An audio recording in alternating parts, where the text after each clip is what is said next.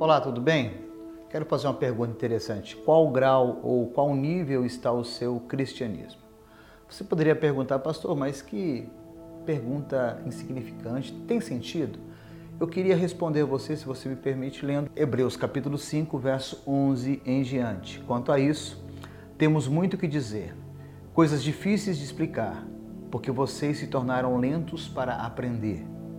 Embora a esta altura já devessem ser mestres, precisam alguém que ensine a vocês novamente os princípios elementares da palavra de Deus. Estão precisando de leite e não de alimento sólido.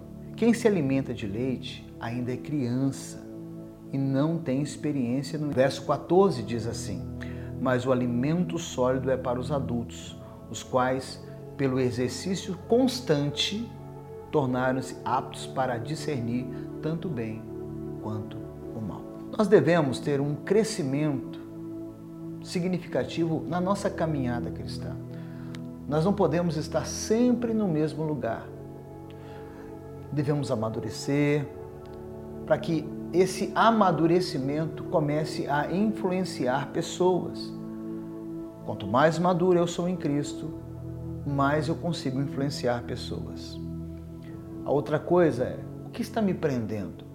O que me prende? O que, que está acontecendo na minha vida que eu não consigo né, ter esse desenvolver essa vida cristã qualitativa? Ou pode ser pecados que ainda estão me entrelaçados na minha vida, eu não consigo me livrar desses pecados. Porque imagine só, um médico. Estava conversando com meu filho esses dias sobre o desejo que ele tem de ser médico. Preste muita atenção. O médico estuda seis anos ou até mais depois que ele se forma, ele vai né, buscar ainda mais alguns anos de dedicação para aprender alguma coisa importante para cuidar de algumas pessoas na área da medicina.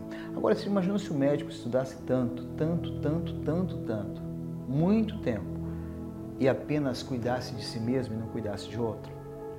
O que o autor de Hebreus está dizendo é o seguinte: é tempo de vocês começarem a crescer para se tornarem mestres no ensino da palavra, para cuidar de outras pessoas.